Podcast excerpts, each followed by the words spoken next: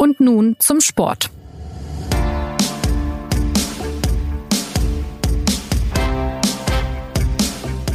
Für zwölf Jahre zusammen war richtig eine tolle Zeit. Wir haben gewonnen äh, alle zusammen. Und du weißt, sie bleibt ganze Leben. Wir können nicht vergessen, was wir haben gemacht zusammen. Dankeschön für alles. Dankeschön für mein Team. I love you. Ein letztes Schlucken, ein paar Tränchen. Das war natürlich Franck Ribéry gestern auf dem Münchner Rathausbalkon. Dort feierte der FC Bayern das Double aus Pokal und Meisterschaft und er feierte natürlich auch die zwölf beziehungsweise zehn Bayernjahre der alten Helden Ribéry und Robben. Ihre Karrieren in München sind jetzt genauso Geschichte wie diese Saison und damit ein herzliches Hallihallo von Jonas Beckenkamp bei und nun zum Sport, dem Podcast für große Emotionen und Leibesübungen bei der SZ. Ja, und bevor es losgeht, noch einmal kurz zurück in die angeschlossenen Funkhäuser. Die richtige Entscheidung zum richtigen Zeitpunkt zu treffen. Beim Sport kommt es ganz genau darauf an. Der beste Coach? Dein Bauchgefühl. Vertraue deinem Mr. Instinct in dir und entscheide dich beim Online-Sportwetten für Betway. Auf www.betway.de findest du jede Sportart, die dir am Herzen liegt. Ob Fußball, Tennis, Basketball, Darts und sogar E-Sports. Platziere deine Wette vor Spielbeginn oder live oder nutze eine der vielen anderen Wettmöglichkeiten. Betway bietet viele Wettkämpfe weltweit von den beliebtesten Online-Wettmärkten an Lass dir nicht reinreden. Hör auf deinen Instinkt und wette auf deinem Smartphone, Tablet, Laptop oder PC mit Betway.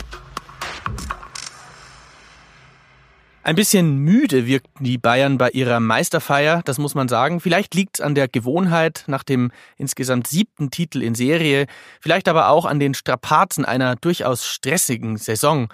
Äh, auf die wollen wir nun zurückblicken und zwar mit unserer geballten Fußballkompetenz. Zugeschaltet aus Berlin ist meine Kollegin Saskia Ahleite, die für uns beim Pokalfinale Überstunden bis spät in die Nacht gemacht hat. Hallo Saskia.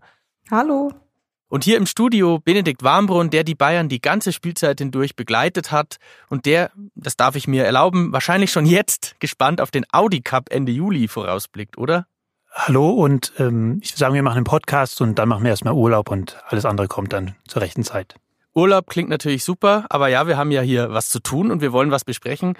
Bevor wir also in die Zukunft schauen, aber erstmal ein Rückblick. Saskia, Frage an dich. Wie war es denn jetzt in Berlin? Welche Gefühlswallungen des FC Bayern hast du denn am Samstag erlebt? Ja, also ich würde sagen, die Bayern haben natürlich das Spiel äh, von außen gesehen, wie die Zuschauer auch. Es war ja relativ rasant, würde ich jetzt mal behaupten. Man hatte jetzt nicht so wirklich ähm, Zeit, um durchzuschnaufen. Dann ja, gab es natürlich die, die Abschiedsthematiken, die es bei der Meisterfeier natürlich auch schon gab, mit Ribery, Robben und Rafinha. Und ähm, ja, also für mich wirkte der Auftritt von Nico Kovac vor der Kurve auf jeden Fall sehr emotional. Dann hat natürlich die Bayern, die Bayern-Fans im, im, Stadion haben äh, Ribery-Rufe ge, getätigt sozusagen und ihn rauf hinauf auf den Rasen gefordert und ja, das war alles schon, schon emotional, aber jetzt ehrlich gesagt auch ein bisschen, wie du gerade auch schon angedeutet hast, äh, wie bei der Meisterfeier ein bisschen abgekühlter, als man es vielleicht von den Vorjahren kennt, was wahrscheinlich auch an der einen oder anderen Debatte liegt, die ja da im Verein noch am Köcheln ist. Geschichten gab es ja genug. Ähm, wo würdest du denn sagen, im Stadion, wo waren denn die, die, die Emotionen am größten? War das jetzt, als Ribéry in die Kurve ging, bei Robben beim Abschied? War es bei ähm, Manuel Neuer, der da dieses tolle Comeback gefeiert hat? Oder war es dann doch, als der Trainer Kovac mit dem Megafon vor der, vor der Schickeria da stand in der Kurve?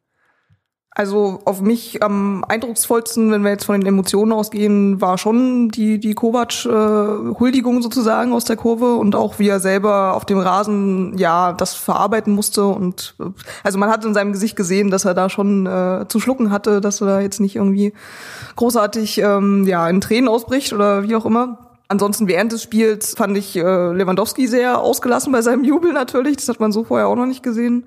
Und auf jeden Fall die Ribery-Rufe. Also Robben wurde ja vor ihm eingewechselt und dann ging natürlich die Spielzeit äh, immer weiter und immer weiter und äh, die Leute wollten dann äh, Ribery nochmal auf dem Spielfeld sehen und ja, das hat schon Eindruck hinterlassen für Leute, die, also das hat man jetzt ja auch nicht jeden, jeden Tag, sage ich mal, bei normalen Bundesligaspielen. Jetzt ist es ja so, dass das Pokalfinale immer besonders emotional aufgeladen äh, ist. Äh, man hat zwei Fanlager auf beiden Seiten, in etwa gleich viele Leute.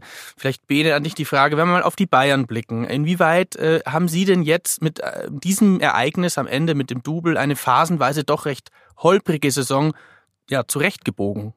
Also man hat im Pokalfinale gesehen, aber auch schon am letzten Ligaspieltag gegen Frankfurt oder an dem äh, wichtigsten Ligaspieltag in der Rückrunde gegen Dortmund, dass sie, wenn es dann drauf ankommt, zumindest national, einfach eine, äh, eine gewisse Spannung reinbekommen. Es ist straff.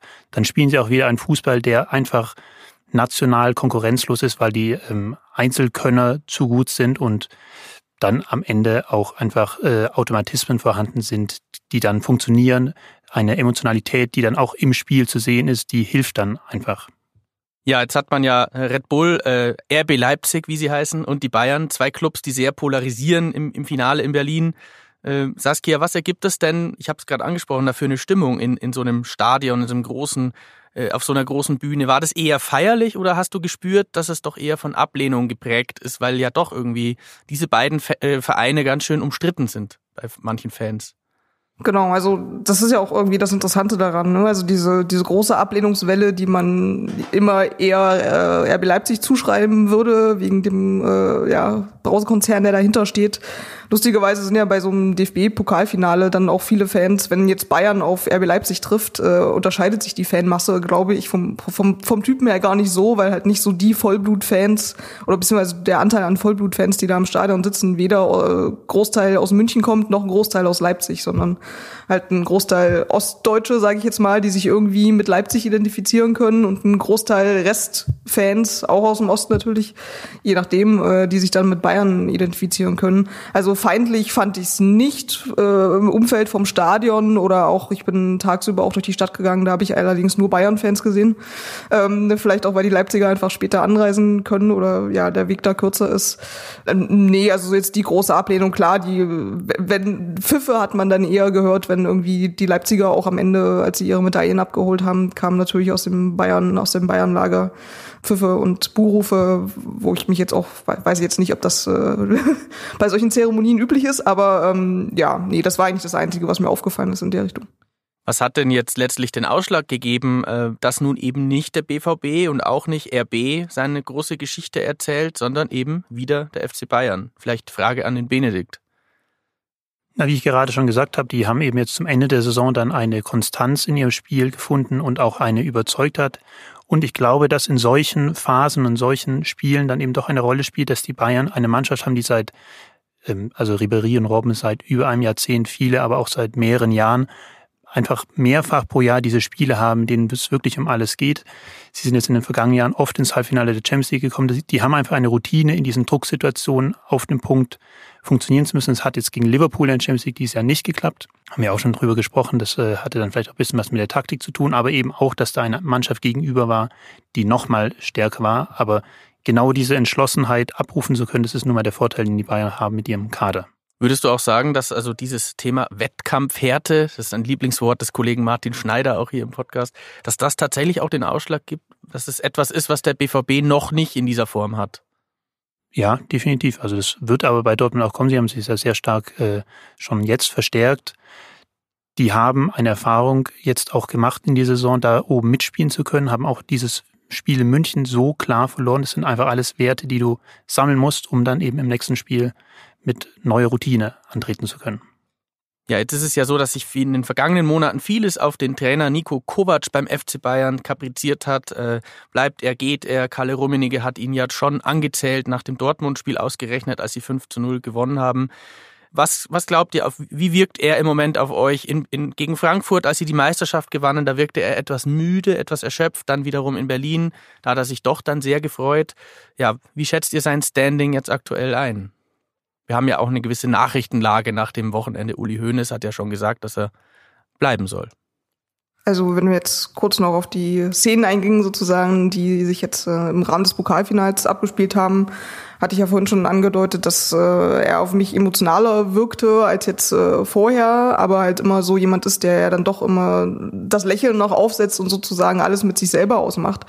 Also er ging dann irgendwie auch auch selber auf die Kurve zu und machte dann so eine so eine Theater, so wie Theaterdarsteller, die sich irgendwie bedanken und äh, den Hut abnehmen und sozusagen vor den Fans ziehen und ähm, ja, aber dass er jetzt da irgendwie groß in die Luft geworfen wurde von irgendwelchen Spielern oder so, das gab es natürlich nicht. Und das sind schon deutlich andere Bilder als von einer Mannschaft, die voll mit einem Trainer zusammensteht und hinter ihm steht. Und das, ja, daran spiegelt sich wahrscheinlich auch so ein bisschen der, der Zwiespalt in dem, oder die Haltung in dem Verein wieder. Also das war jetzt mein Eindruck aus Berlin.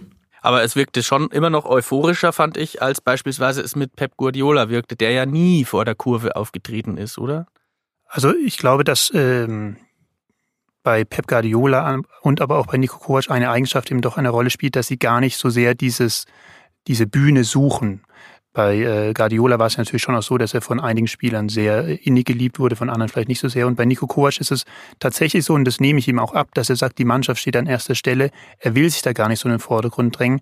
Natürlich könnte er jetzt die Nähe zur Mannschaft suchen, dann hätte es vielleicht auch Szenen gegeben, aber es hätte natürlich auch ähm, so sein können, dass er sich dann eben nicht mehr so wohl fühlt, dass er nicht mehr in der Haut ist. Und natürlich, auch das darf äh, man nicht vergessen, hätte auch sein können, dass es dann unangenehm wird, weil er nicht das bekommt, was er sich vielleicht erhofft hätte. Ja, wenn man seine äh, Tätigkeit jetzt mal betrachtet, er hat jetzt das Double gewonnen. Das ist vielleicht auch mehr, als man zwischenzeitlich erwarten konnte. Aus eurer Sicht, ist das denn jetzt ein Coach, der sich noch entwickelt, der also noch Potenziale in sich hat, sich auch zu verändern? Oder werden wir auch kommendes Jahr einen eher, ich sag mal, pragmatischen, von, von Ordnung geprägten Fußball sehen? Ich sehe auf jeden Fall einen Trainer, der sich sehr entwickelt, sogar. Es ist äh, nicht mehr unbedingt äh, rein auf das Fußballerische bezogen, aber er nimmt auf jeden Fall Ratschläge an. Er ist im Umgang, finde ich, in der Saison nochmal deutlich souveräner geworden. In der Krise jetzt im Herbst hat man ja richtig angesehen, dass es ihm nicht gut geht. Er war bärtig, äh, die Haut äh, wirkte teilweise auch irgendwie bisschen so, wie sie halt wirkt, wenn man unausgeschlafen ist. Die Frisur saß teilweise irgendwie ganz schief. Das sind jetzt natürlich alles Oberflächlichkeiten, aber es haben eben, hat dazu geführt, dass man das Bild eines Mannes hat, der wirklich auch mit sich selbst kämpft in dieser Lage. Und Jetzt zum Saisonende ist er sehr, sehr, sehr souverän geworden, finde ich. Er hat auch in dieser schwierigen Phase, in die ihn die Poste da reingedrückt haben, das war ja letztlich wie eine Castingshow von Spiel zu Spiel, äh, ging es darum, was sagen Sie jetzt, kommt er noch mal weiter, äh, ist noch eine Runde für ihn drin, hat er wirklich auf eine beeindruckende Art, finde ich, sich selbst die Treue gehalten. Und deswegen glaube ich, dass er auch bereit ist, diesen Schritt zu gehen, ähm, da jetzt eben gestärkt in die nächste Saison äh, zu gehen und dann vielleicht auch mutiger seine Idee von einem offensiveren Fußball, als wir es in einigen Spielen dieser Saison gesehen haben, umzusetzen. Wie empfandet ihr denn jetzt persönlich auch den Umgang der Bayern-Führungsriege mit diesem Trainer? Wie sehr hat man ihn zwischendurch auch, ja, so in gewisser Weise alleine stehen lassen? Ich erinnere mich auch daran, dass er auf der Bankettrede in Berlin ja äh, Karl-Heinz Rummenigge ihn, ihn fast vergessen hat in seinem Plädoyer am Ende. Genau, also bei der Bankettrede kam er, glaube ich, am Anfang einmal ganz kurz vor und dann aber folgten viele ähm, Danksagungen an äh, alle möglichen anderen Personen. Also für mich, wenn man vom Rückhalt vom, vom Verein sozusagen für ihn oder von der Führungsetage äh, für Kovac spricht, dann war für mich am, am beeindruckendsten tatsächlich, als sie, als sie Meister geworden sind und dann Uli Hoeneß in der Mixzone ja, ihm nicht den Rücken stärkt, sondern wieder sagt irgendwie, ja, dazu sage ich heute nichts, äh, was die Zukunft angeht. Und ich weiß nicht, für mich ist es eine, eine sehr prägende Szene gewesen, weil du wirst Meister, du, du gewinnst dann hier noch einen zweiten Titel, bist trotzdem so umstritten, ja. Und äh, ich finde, Kovac hat in den letzten Wochen erstaunlicherweise sehr an Sympathie, im, im Außenbild sehr an Sympathie gewonnen. Und das muss man auch erstmal schaffen, dass man im Prinzip die, die Führungsetage des FC Bayern ähm, schlechter dastehen lässt, sozusagen. Und äh, ja, selber da so positiv rausgeht. Also, also ich finde, sie haben ihn sehr allein gelassen, ja.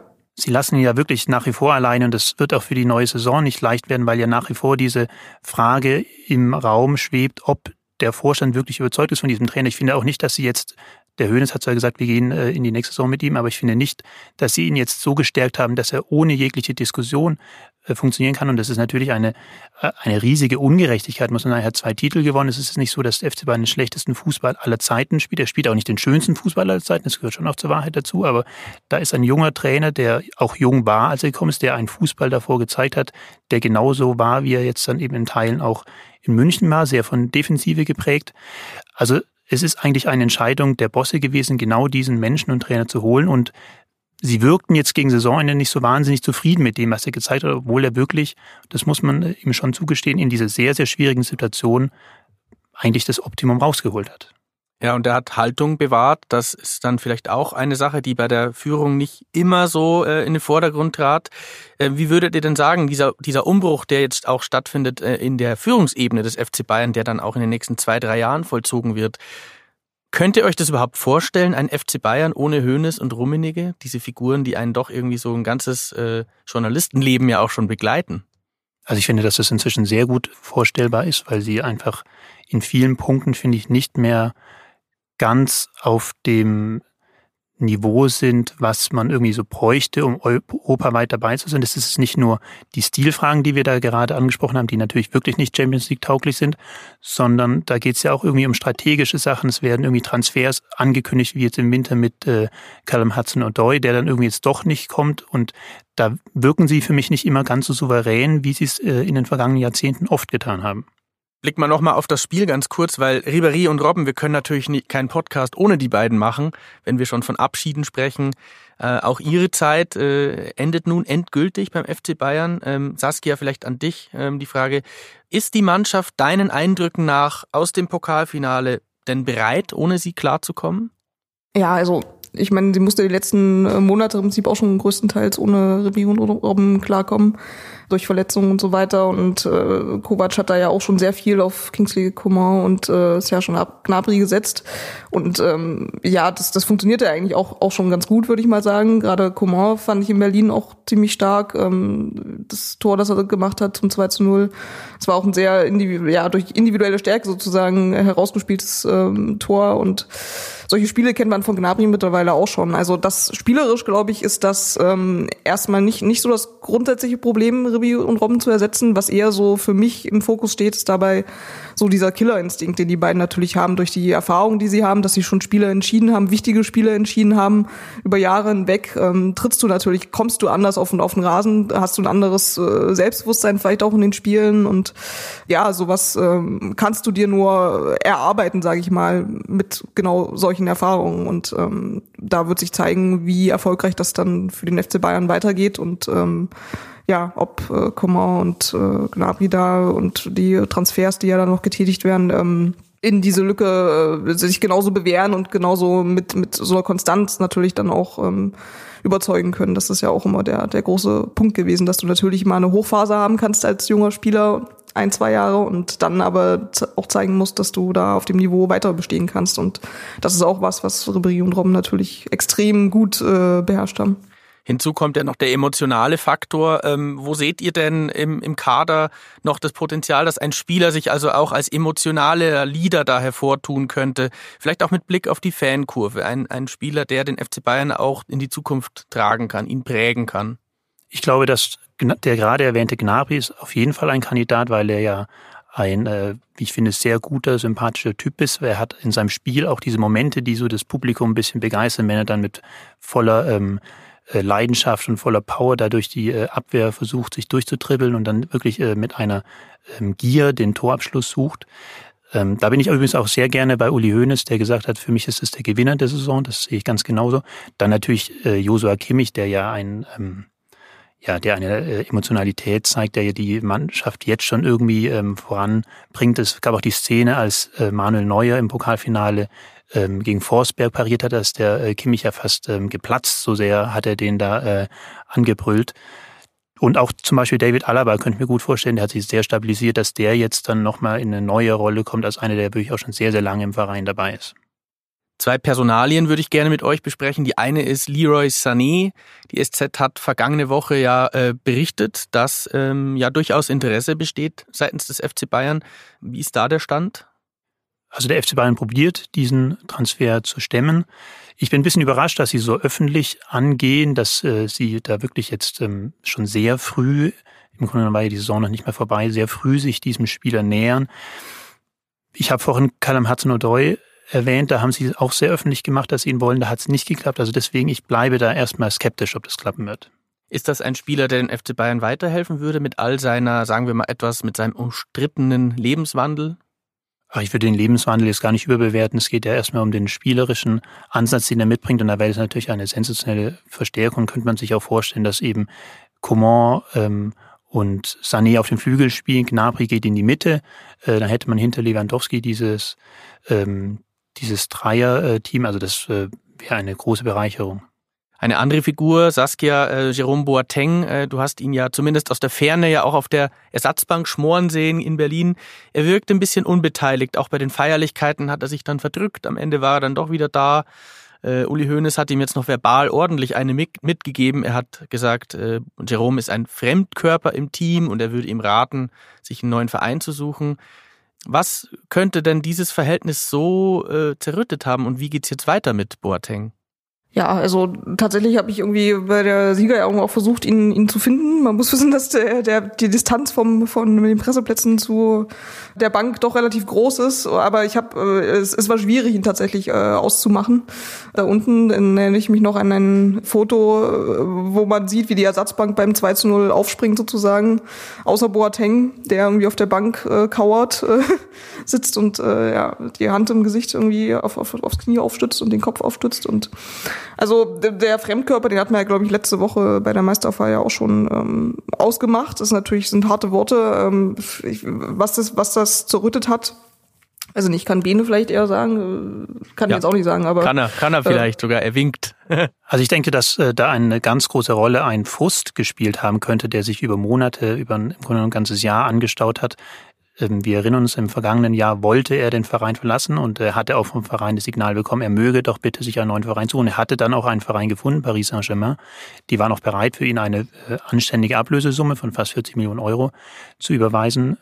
Und dann hat es in letzter Sekunde doch nicht geklappt, unter anderem auch, weil der, also die, die Bosse haben dann gesagt, das ist dann äh, doch nicht genug. Es ging natürlich auch um Folgetransfers und so weiter und so fort. Also war eine etwas unglückliche Geschichte am Ende.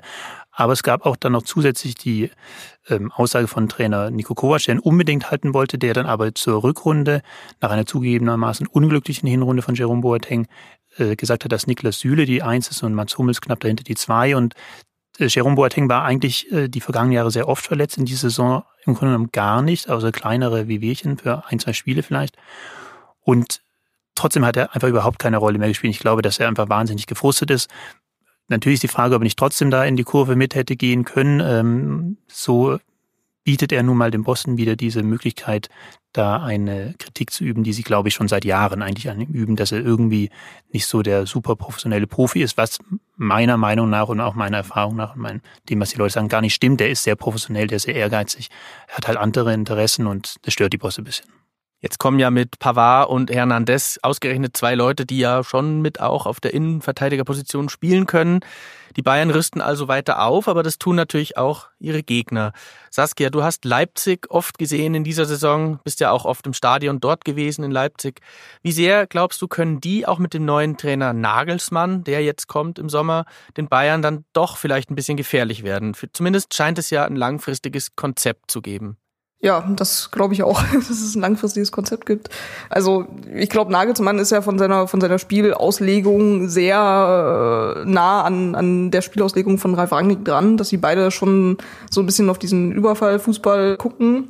Und ähm, es ist tatsächlich spannend zu sehen, wie Nagelsmann das umsetzt. Er ist auch so ein, ein sehr taktischer Trainer. Ich erinnere mich, erinnere mich an das letzte Zusammentreffen, wo Hoffenheim dann in äh, Leipzig war und äh, ja, beide Trainer in der Pressekonferenz äh, doch detaillierter über äh, Rautensysteme und äh, Dreierkette referiert haben, als das jetzt bei anderen Pressekonferenzen der Fall ist. Ähm, ja, von daher ist es tatsächlich spannend zu sehen, wie, wie Nagelsmann dann sozusagen seine Ideen mit einer besseren Mannschaft, als er jetzt in Hoffenheim hatte, umsetzen kann und was das am Ende bewirkt. Und ich finde, man hat jetzt auch bei diesem Pokalfinale gesehen, dass äh, Leipzig einfach unfassbar schnelle Spieler hat. Also ich kann mich an kein wirklich prägendes Laufduell erinnern, dass die verloren haben. Und sie haben halt auch eine, eine super starke Abwehr. Also die, sie haben drei sehr junge, äh, talentierte Nachwuchsabwehrspieler sozusagen, die äh, nicht mal 21 sind, glaube ich. Ähm, Und das brauchst du natürlich auch, wenn du so einen Überfallfußball spielen willst. Und äh, ja, also das, da glaube ich, äh, wird es auf jeden Fall spannend, was das bringen kann. Man muss natürlich sehen, was, was wer die Tore macht, wenn Timo Werner tatsächlich gehen sollte. Das ist, da wirkt die Mannschaft auf mich, wirkte manchmal auch ein bisschen verwirrt aufgrund dieser vielen Systemwechsel, die Ralf Rangnick dann auch während des Spiels immer, immer mal vornimmt. Aber ja, wenn das so, die sind natürlich da jetzt auch schon dran gewöhnt so ein bisschen oder konnten sich da jetzt so ein bisschen drauf einstellen und dann muss man sehen, wie ähm, das unter Nagelsmann weitergeht. Ja, ähm, Leipzig als Konkurrent, dazu kommt natürlich der BVB. Ähm, welche Erwartungen habt ihr an die kommende Saison? Ist das eine, auf die man sich jetzt wirklich unverblümt freuen kann, weil es war ja zuletzt auch wieder ein bisschen spannender, äh, weil vieles vielleicht wieder anders wird, der FC Bayern hat neue Spieler, ähm, oder muss man sich auf die totale Dominanz aus München einstellen? Ich glaube, dass es eine spannende Saison werden kann. Also wir hatten ja auch jetzt ja eine wirklich sehr, sehr spannende Saison. Und wie Saskia schon sagt, Leipzig wird mit Sicherheit stärker werden. Dortmund wird auch mit den neuen Spielern, äh, allen voran sehe ich mir da Julian Brandt, noch, noch gefährlicher werden. Aber was man nicht vergessen darf, Bayern hat ja eigentlich eine wahnsinnig konstante und auch von den Ergebnissen her fast äh, fehlerlose Rückrunde in der Liga gespielt. Also wenn die dieses Niveau halten mit den neuen Spielern, wenn äh, Nico Kovac auch sich noch mutiger äh, in seiner, äh, zu seiner Spielidee bekennt oder noch mutiger eine Spielidee herausarbeitet, glaube ich, dass am Ende Bayern äh, nicht am letzten Spieltag Meister werden wird, sondern schon ein bisschen früher. Erstmal müssen Sie ja auch den Audi Cup gewinnen, ne? Sowieso. ja, ähm, vielleicht noch eine letzte Frage, wenn man auf das Niveau der Champions League dieses Jahr zurückblickt. Äh, da sind die Bayern gegen Liverpool ausgeschieden. Äh, sie waren dabei vor allem im Rückspiel doch ziemlich chancenlos. Was muss passieren, damit äh, dieser große Verein auch international wieder ganz vorne landet? Stichwort Spielidee. Die Spielidee ist das eine. Ich glaube aber, dass, ähm, wie ich vorhin schon gesagt habe, dass Nico Kovac sich da entwickeln kann und da dann eben offensiver antreten wird, weil er eben ja auch diese Erfahrung jetzt hat, so ein Spiel zu coachen und auch ähm, vielleicht ein bisschen die Erfahrung gemacht hat, die falsche Taktik gewählt zu haben. Ich glaube, ein ganz großer Faktor wird ehrlicherweise sein, dass dieser Verein wieder zur Ruhe kommt. Und es beginnt eben oben bei den Bossen, wenn die es äh, nicht schaffen, diese ständigen Nebengeräusche zu vermeiden, das strahlt natürlich auf eine Mannschaft ab. Dadurch verliert die Mannschaft Vertrauen in den Trainer, Vertrauen in seine Ideen. Wenn das also sich nicht ändern sollte, dann denke ich, dass sie auch nächstes Jahr keine Rolle spielen fürs Halbfinale. Ja, dann kommen wir langsam zum Ende von und nun zum Sport. Auch bei uns ist die prägende Spielidee äh, vorhanden. Bei uns geht es um Vielfalt. Wir machen ja ähm, nicht nur die Bundesliga. Wir nutzen die Pause der Liga, um demnächst mal woanders hinzuschauen. Äh, zum Finale der Champions League mit Jürgen Klopp zum Beispiel in der kommenden Woche oder zur WM der Frauen nach Frankreich, von wo unsere Kollegin Anna Dreher demnächst berichtet. Saskia, wenn du dann in Doha bei der Leichtathletik bist, dann kriegen wir bestimmt auch von dort ein paar Eindrücke, nicht wahr? Davon ist auszugehen, ja. Genau, wenn die Leitung geht. Und dann hören wir vielleicht auch was vom äh, Marathon um Mitternacht. So soll es ja dort vorkommen. Bene und wir sehen uns dann tatsächlich beim Audi Cup wird schön, ne? ich freue mich. Ebenso. Wird ja ein Riesenevent mit Bayern, Real, Fenerbahce und Tottenham. Ja, dann bleibt mir noch zu sagen, wer uns erreichen möchte, der kann das gerne tun unter podcast.sz.de. Lob, Tadel, vernichtende Kritik, wir nehmen alles. In diesem Sinne, bleiben Sie uns gewogen. Ciao. Und nun zum Sport wurde präsentiert von Badway. Hör auf deinen Instinkt, auch beim Online-Sportwetten.